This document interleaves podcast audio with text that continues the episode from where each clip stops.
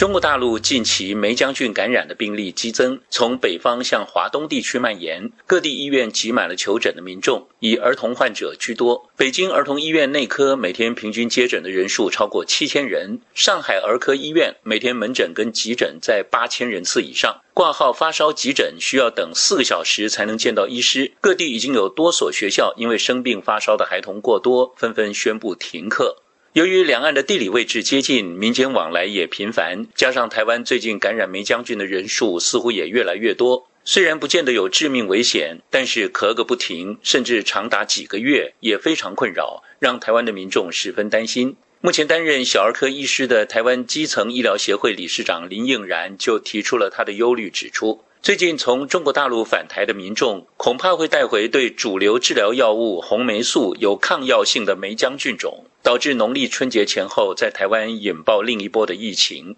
连日来，台湾的台中地区已经传出了多起梅浆菌感染的病例。一位小儿科医师透露，这几天收治了一位二十多岁的护理师，他已经连续咳了两个月，排除了新冠肺炎跟流感等感染，最后确诊是梅浆菌感染。另一位国中音乐老师则持续咳了四个月，服用抗流感药物效果有限，最后快筛证实感染了梅浆菌，改用抗生素才逐渐好转。对于这种现象，台湾卫生福利部传染病防治医疗网中区指挥官黄高斌指出，中国大陆北方因为比较早转冷，梅将军流行期是每年的八到十二月，目前处于高峰期，而台湾的流行期大约比大陆要慢两个月到三个月。这种疾病好发在四岁到五岁学龄前幼童，目前梅将军对一线抗生素已经有六成的抗药性，所幸还有其他的抗生素可以使用。到底最近中国大陆爆发的呼吸道疾病有多严重？其实它不只是一种病毒或细菌，而是有很多种。以流感为主，其他还包含了鼻病毒、梅浆菌、呼吸道合胞病毒跟腺病毒等所引起的疾病。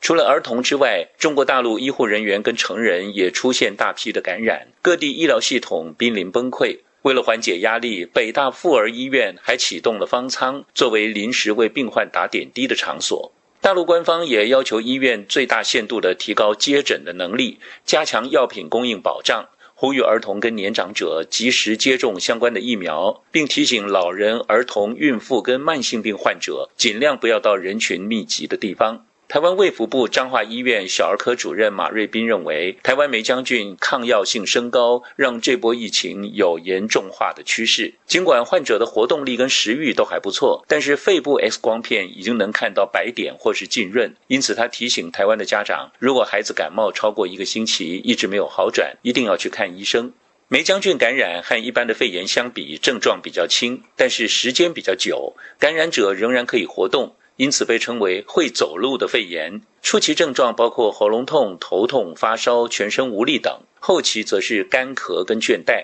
持续几个星期甚至几个月。多数的感染者可以自行痊愈，但如果转为肺炎，就必须以抗生素来治疗。不过，台湾官方则认为，台湾整体呼吸道疫情已经连续七个礼拜往下降，梅将军占比也偏低，目前只能说是低度流行。